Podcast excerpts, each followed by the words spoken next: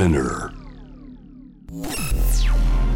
時代を切り開くイノベーター創造的思考未来へのビジョン人間の拡張こだわりの追求革新的なクリエーションその道の先へ Love to Innovation 今夜はアートデザインイエローを軸に国内外で活動されている定期的にインスタレーションなども発表されている黄色に関するねお仕事をいろいろされています。イエローイエローさんこと家野さん。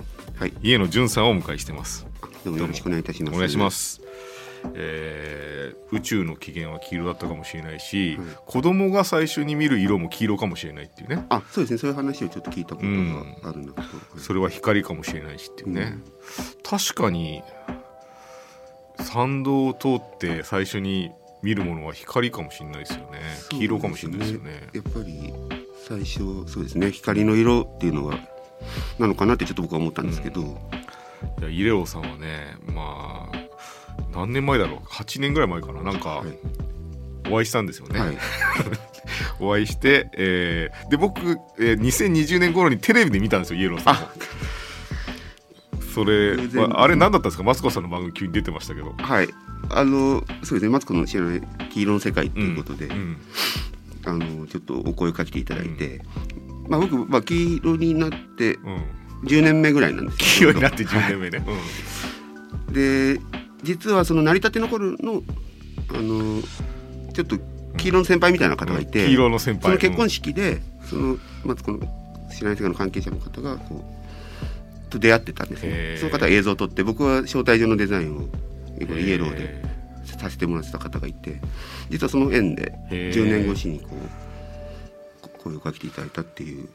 それもじゃあ黄色い円なんですね。そうなんですね。その結婚された方ももうその人はあの子供の時から黄色が好きでただ、まあ、自身ではあの僕はアマチュアだと。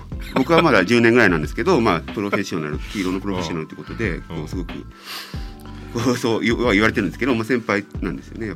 僕ねそのイエローさんと2016年に最初に会った夜がちょっと衝撃的すぎて当時僕ね深夜ラジオやってたんですよ。あ。深夜ラジオやって「いやイエローさんと一緒に会ってさ」っていう話をしたと同時にあと文章を当時テレビブロスってところで連載してて、はい。そこでも僕ね書いたんですよ。イエローさんについて。ちょっとそのね文章をはい。今夜は特別にあのね声フォントっていうのがあって、はい。あの誰かの声をフォントみたいに使えるっていうサービスがあるんですね。あそうなんですね。それでねあの我が番組の裏スターというか、はい。あの人気者の渋谷さんって方のね声をサンプリングして、はい。ちょっとねこの僕が当時書いた文章をね声フォントで読み上げてみるんであ。ちょっと一緒に聞いてみましょうか。はい。じゃあお願いします。第66回まだ青かったみたいに黄色くなる前の話をしてくれた。イエローさんっていう人がいてねきっとあなたと会うと思うの。胸元にニューとプリントされた T シャツを着た女性が教えてくれた。彼女曰くイエローさんはグラフィックデザイナーで黄色い仕事しか請け負わない。打ち合わせも黄色い場所でしかしない。移動は黄色いタクシーしか使わない。黄色は数字で言うと3だから、3並びでしか請求書を出さない。徐々に出てくるスタンド使いのような奇妙な設定。ミュウの女性を介して直接会えることになった。渋谷にある網油という肉料理の店で待ち合わせ。黄色い看板はイエローさんが手掛けたという。イエローさんは、イメージ通りの黄色さ。厳密な言い方をすると、黄色い T シャツを着て、黄色いノートに黄色いペンでメモを取っていた。まだ青かったみたいなニュアンスで、まだ黄色くなる前の話をしてくれた。ずっと聞いていたくなる。とはいえ、このまま一方的に話を聞き続けると、イエローさんの黄色がいつか退色してしまうかもしれない。きっと長い付き合いになる。目には目を、黄色には黄色を。三兄弟になる随分前の、つまり、僕にとっての黄色くなる前の話をした。小学生の頃に流行させた、霊言同士ごっこ、本物のお札かどうかを見分けるために、中身まで黄色いかどうかを確かめるルールを設定した。聞くと、イエローさんも予算があるときは、中まで黄色い紙をクライアントに提案するという。仲良くなれると思った。いつか一緒に黄色い黒電話を作ろうと約束した。別れた後、イエローさんの良さは何だろうと考えた。有限から無限を導く引き算だと思った。テクノロジーの進化によって、誰もが発色のいいカラーを最初から出せるようになった。ワンパターンにこそ連続性がある、拡張性がある、夢があるのだ。というね当時思い出しますねいや当時思い出しました今なんかそれ聞きながらイエローさんがまだ俺青かったなみたいにまだ黄色多かったなっていう話してましたけどね。それはイエローさんにとっては青いことなんだね。まあそうですね。ちょ ちょっとやっぱ若くてとんがってたっていう。そうそうだよね。結構。このね冒頭に出てくるねイエローさんを紹介してくれたあなたと会うと思うのって言ってた人が僕の今の奥さんですよあそうそうですよね。そうなんですよね。だから数少ない共通の知り合いなんですけどね、そうそうですよね。うん。っていうの縁もあって、はい。現在に至りますけどね霊言同士ごっこの話刺さってましたよね。いやこれもすごくやっぱ印象的で。あのお札の中のあの破ると印刷の黄色だと中が白いんですよね、はいで本当に黄色い紙は中まで黄色くてね、やっぱそのやっぱ本物とうん、かかりそめのイエローやっぱ。かりそめのね黄色があるやっぱ本物に憧れるなっていう、うんとこありますよね。はい。というわけでそんなイエローさんがイエローさんになる話をねなった後の話もじっくりね伺いたいと思います、はい。コマーシャルです。はい、という、トイスガイの天才カートムが、えー、お届けしています。JV イノベーションワールド、今夜はイエローイエローさんとイエノジュンさんをお迎えしています。えー、ここからじっくりと黄色についてね、イエローさんについて伺っていきたいと思うんです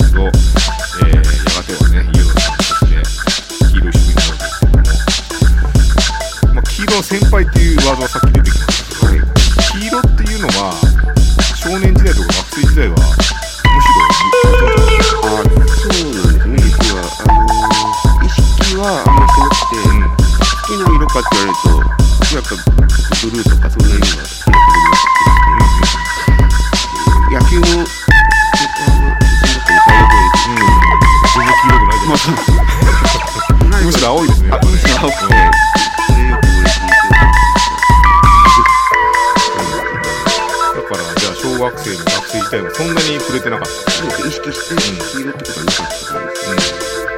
じゃあいつから入り口は何だったん。ですか。自分はですね、意外とそれをこう言って最近なん。ですけど、うん。本当に10年前ぐらいに、あのちょっと急にそういうタイミングが訪れてて、うん。ちょっとタイミング的には、まあ震災の後ぐらいうん。ですかね、でこうい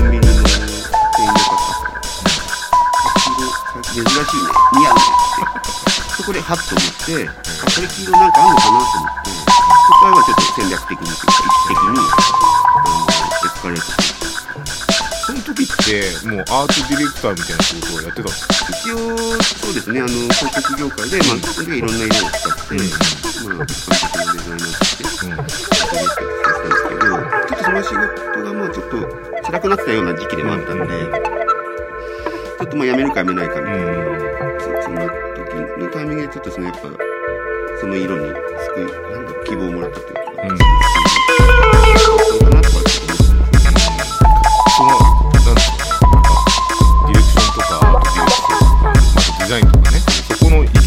き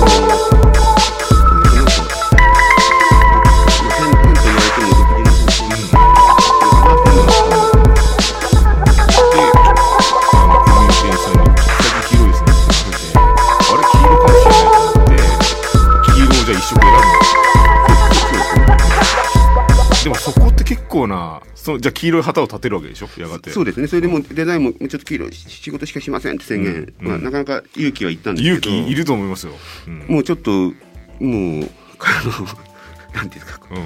興奮してたんで それをもう宣言してしまって、まあ、そその後、まあちょっともちろん仕事は少なくなったんですけど、うん。少しずつ、まああのうん。いえ専門デザイナーって一つの色専門デザイナーとして、うん。まあ、10年近くやってきたって感じですかね。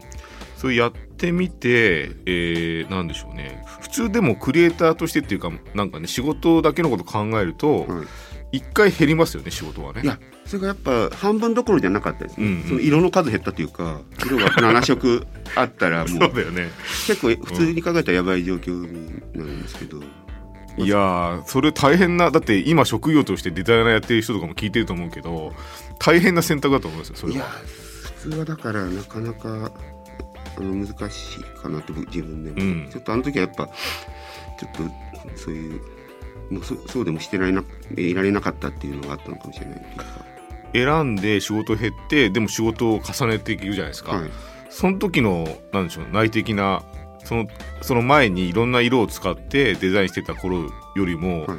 精神的に良くなりました？あそのやっぱ収入は減ったんですけど幸福度は上がってた、うん。で幸福度っていうか満足度っていうか穏やかにうんなってたっていうのはありましたね、うんうんやっぱなので多分続けていけたんですよね、うん。うんあとはまあ努力してうん。もちろん仕事を増やしていったっていうのはあるんですけど今やだってあのイエローさんの黄色のね引き出しも結構な数になってて、い。それはもうコレクションされてる黄色もね、はい。い、ろんな黄色世界中のものを集めてそれを展示会とかやってるでしょ、はい。で最近もね展示もやられてて後ほどそれも触れたいけど、はい。で黄色の中でも要するに一色じゃないわけじゃん。黄色もたくさん色があるって気づいたりとか、はい。そこはなんか強いでしょうね多分ね。そうですね。あの僕の中にはそのなんですちょっとスタッフっていうか仕事手伝ってもらってる人の中にはもう、うん、緑とか呼んでるんですよ。き緑っぽい黄色のこと。をあのこれはじゃあ緑緑の字にイエローイエローを載せといてイエローって、まあ、純度が一番高い僕の黄色なんですけど、はいはい。でオレンジっぽい黄色はオレンジって呼んでるんですね。はいはいはい。なんでもうそのなるほど。イエローがだ打足なん野暮なんで。なるほどね。すごいシュール黄色のデフォルトの世界の緑だからね。だブラウンっていう黄色もあるんですよね、だそのやっぱ黄色だけ見てると黄色の中にうん。カラーが今度出てくるというか、へー。そこに気づいたのはまあ面白いなってはちょっと思ったんですけど。面白いですね。面白いしそれはそれこそまさに有限の中の無限だと思うんですよね、はいはい。で結構あなんでしょう、えー黄色をただのアートディレクターが黄色を扱う時のパレットの色のはいとかあとなんだろうな引き出しの多さってはい結構限られてくると思うんですよ。極端な色を掛け合わすとかね。はい黒と黄色で結構危険の歓喜の色だからとか、はいはい。そうじゃなくて黄色の中にも浸透する落ち着く黄色もあるしだよね。だかはい。らそういうのがやっぱりイエローさん強いなと思いますよね。そうですね、うん。たそういう意味ではすごい特殊で黄色やっぱあのいろんな黄色があるのに、うん。一つのイエロー黄色って呼ばれるのは僕はもうすでにちょっと怖いというか、うん。いやそそんなはずはないというか、うんうんなんかそういう時期にある時行ったんですよね、うん。うんだから黄色もう今黄色いもの気になりますか？今はうんそうですね、まあまあ、結構い,、まあ、いっぱい目に入ってきちゃうので なるべく見ないようにする時も ちょっとキリがなくなってきてあああ。あと危ないんで転んだりそうだよね、はい一回何さっきあの打ち合わせの時話した時に、はい黄色いものを集めすぎて破産しかけたって言ってたけど、まあ。さそうですねちょっと破産っていうと大げさですけど、まあ、収入より多く入ってくる予定より多く買っちゃった時期があってちょっと危ないなと思って。だって結構目を凝らしていくと黄色いもの結構ありますよね。いやそうなんですよ。あのよくこんな黄色集めたねって言われるんですけど、うん。意外と意識すると結構無限にあったりするんですよね。そう無限に変えちゃうというかポケモンもだって黄色い人いるし、黄色って絶対生物学的にも絶対いますよね。そうですね。あと、まあ、食べフルフルーツとかスイーツは圧倒的に多いですよね。圧倒的に多いし。あと野菜も意外に実は黄色のもの多いんですよ。黄色人参とか今流行ってますし黄ニラ。ね岡山だとき黄色のニラとかえその食べ物とか生物に多いなっていう、うんうんうん。今の今のなんでしょうね気持ちっていうのは例えばなんでしょう黄色を代表する企業とかビッグネームとかあるじゃないですか。はいはい。そういうとこは仕事したいですか？えっとそそうですね。やっぱり一応目標にしてたのがあのやっぱりニューヨークのうん。あの株式会社なのかわかんないけどイエローキャブ社。あはいはいはいはい。のお仕事をやっぱはもう10年前から目標にしてたところがあってですねあでも今コロナだからね。そうですよね。実はそのコロナの2年ぐらい前のうん。表参道の展覧会で、ええ。ある外国人の家族が来て、まあ、すぐクールだっつって、うんうんうんで僕私はイエローキャブのうん。ちょっと関係者だから、うんうんうん今度ニューヨーク来たらちょっとプレゼンテーションしてくださいって言われたのがあったんですよ。うんうんうんで行こうと思ってた矢先にちょっとそういう、あの自粛の時代になっちゃったので、へまあちょっとそこはずっとまた落ち着いたら、ちょ目標にしてたところなので。ーそこをもう一回行きたいですね。そうなんですよね。やっぱそこは。なんかそのね黄色1個選ぶとかあとイエローさんって名乗るとかあと今うっかりイエローさんって名乗ってるけど そのなんでしょう黄色からのなんだ揺らぎとか、そうそこにあるユーモアみたいなことってうん多分海外の方が伝わるんでしょうね。あなんとなくそのく国によるんですけどその印象はありますね、ん。海外の、でやってもそうですし日本でやった展覧会を海外のうん。人が見た時に、こうもう声を上げてうん。笑うというか、うん。あの笑ったり、うん。いいねってうん。いう感じはやっぱ海外の方があるかな。そうだよね。だから今海外の仕事しにくいけどなんか僕もね海外の仕事を増やそうかなと思ってたらこうなっちゃったけど、はい。な良きタイミングで一緒に動きたいなとも思ってて僕はあのね黄色を感知するカメラをね今作ってるんですよ。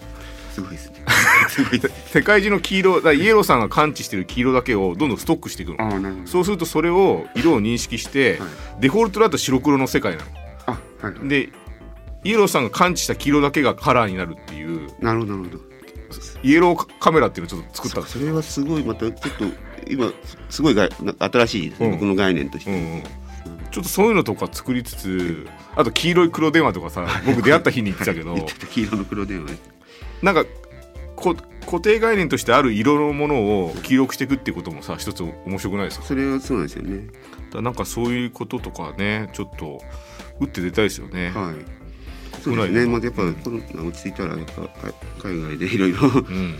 イエロー確かにいそうですね。きやっぱり黄色くないもの、人類が黄色くできなかったものをうん。黄色くし,し、してみたいすごい欲望があるのはそうですよ間違いないんですよ、うんあと社会的にはやっぱそうやって価値観とかなんだろう、まあ、人のやらないこともやってみると新しい絵が見えるよっていうのを提示したいところもありますし、うんでそういうできたいですね。そういうところがすごくあるんですね。はい。でちょっと一曲黄色い曲を挟んで最近の展示のことを教えてください。あはいいやイエローさん最近どうされてますか？展示をなんかされてるっていう。そうですね、うん。えっと、今ちょうどちょうど1月1日から、うん。あの2月2日まで、うん。まあ、33日間で、まあ、123ってえ並んだ三並びまだやってるんだ。まあ一応 さ基本三並び。さ偶然なんですよ、あ偶然か。うん。あの1月から31日で終わるとしたら、うん。そのギャラリーの方がこういうふ2月2日までやったら33日になるよって教えてくれて、え。ーまあもちろん黄色さんって言ってたから、ん。そういう話になったんですけど、まあ、それはあの今千葉県のあの南房総の穂田駅っていうところの前のうん。パクチー銀行っていうところで、今ちょうど展覧会をまあちょっと変な名前の銀行なんですけどパクチーの種を融資するというえそういうちょっと社会的な銀行といいますかーちょっとグリーンですね。そうなんですよ。うん。でも実はそのパパクチーをあの世に広めている方のうん。まあ10年ぐらいの知り合いで。彼はやっぱパクチー一つでパクチー専門レストランとかを共同でやってたり。で僕はその頃のタイミングでイエローになるっていう。うそれでちょっと同志というか同志ですねそれはね。色が違うんであんまお仕事は一緒にやってなかったんですけど、今回ちょっとその銀行っていうとこで あのお金の色もあるかなっていうので。志が違うみたいな感じで色は違うって言いましたね。やっぱちょっと色は違うけど色は違う。一つにこだわるっていうところでは同志みたいな。うん。でその方があの パクチーレストランの次にパクチーの種を融資して広める銀行をオープンして、そこの金庫室をギャラリーとしてえ。アートを展示していきたいということで。そこはじゃあイエローさんの中での引き出しで言うと黄色の中でも何を展示してるんですか？あの基本的あのそれも新作といいますか、まあ、10年間黄色いもの古今東西うん。のものを集めて、まあいいまあ、2万点以上3万点弱ぐらいあ持ってるんですけど凄まじいライブラリですね。そうですね小さいものも。でそその中からちょっとこうかお花瓶になりそうなものとか見立ててですね、お花を生けた作品を今回、めちゃくちゃいいじゃないですか、はい、やっぱその自粛の時に、うん。あのやっぱまあうちは外出もしないし暗くなっちゃってた時に、うん。お花を生けたいっていうやっぱちょっと衝動が初めて出てきたんですよね、うん。それまであんまそういうの興味なかったんですけど、うん。でまあ黄色いものはいっぱいあるんで、うん。まあ、黄色いお米の茶碗にあの花瓶あを重ねたりこう重ねて重ねてこう、うん。増加をいけるっていうのを一個やってみたらへすごく自分にとっても良かったし家も明るくなったので、それをなんか30点ぐらい今そのパクチー銀行で。じゃあ必ずしも花瓶用途じゃないものをはい。展示してるんですそうですね。例えばあのなぜかちょっと一足見つかんない黄色のスニサッカーシューズうん。がやっぱ一足だけだと靴としてなり成り立てないので、うんうんそれにお花生けてみたりとか。へあのもう本当にえこれにお花いけるんだみたいなものもありますね。え面白いですね、でもなんかなんでしょう黄色だから花瓶として違うものもちょっと許されるところもありますねなんかあねそうなんですよ。うん。そのそういうのがあるかなと。あと全部がお花も全部黄色揃ってるってことで、うんうんうん。なんだろう。違和本来違和感あるものも色が統一されてるのでうん。一つ存在できるああこう切符を手に入れてるみたいな、うんうんうんそういうのはすごく感じましたね。自分でやりながらの。面白いですね。だから黒電話を記録するというのは結構分かりやすいけど、はい。黄色いものを花瓶にするっていうこともはい。近しいですよね。その花瓶じゃないものを花瓶にするっていうそうなんですよね、うんそこにはその色がああるから成り立つ気がするんですよね。まあそこに発明してんなやっぱ。うん。やっぱ有限を求めて結構発明してますよあやっぱそういう感じなんですかね。うん。面白いですね。はい。あと今年寅年でしょ？あはい。なんか黄色なんか上がってきそうですか？えっと。あんまり関係ない。どどうなんですかね？虎 今年は虎で、うん。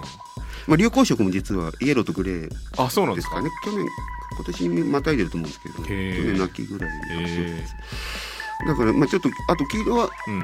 これはもうここは客観的になってるんですけど、うん。増えてるんじゃないかなってちょっと思ってあて黄色の供給量が増えてる、はい、車の数とかあとあそうですか。街の特にさっき言った食べ物バナナジュースが今流行ってたり。あ確かに、うその前はレモネードがはな流行ってたんですけん、ど。あ流行ってた流行ってた。うでタピオカはちょっと影が今薄い、ん。そその代わりバナナが。うんうんとかなんかちょっとそんな感じちょっと多分僕がお花を作ったのと一緒でちょっと暗くなってた時期に、うんうんうん。ちょっと黄色を増やしたいなって思ってるのもあんのかなとかちょっとちょっとこれは主観でわかんないんですけど。なるほどね。ななんとなくその冷静に見てても増えてる気がするんです黄色の気配感じてますね。気配が、はい。うん音まで聞こえてきて、うん黄色黄色い点じゃないですけど音も聞こえてくるんで黄色の音も聞こえてくる。黄色なんかそういう感覚が最近ちょっと次の境地であるんですねいいですね。まあ、波長なんで色もやっぱ聞こえる可能性はあるとはやっぱ言われることうん。が、ありがとうございます。なんかね黄色信号っていうなんか本当に今さっきのニュースで黄色信号点灯みたいな、まあ、コロナのニュースでね。そういうことです言われてるけど、はい黄色をもっといい時にも使いたいけどね。そうだから不思議ですよね、幸せの色とも言われるしうん。なんかその注意？そうですよね。うん。ただなんかそうですよね。黄色信号って言いますもんね、うん。イエローカードとか。そうですよね。イエローカードそんな褒められたあれじゃないですもんね、まあ褒められた感じでもうんいろんな意味合いをね内包した黄色イエローさん今後とも頑張ってください。あで。どっかでちょっと仕事しましょう。あぜひこちらこそ、というわけで今夜はイエローイエローさんこと家野淳さんをお迎えしました。ロートイノベーションのコーナーでした。ありがとうございました。どうもありがとうございます。J-Wave. Innovation World. Innovation World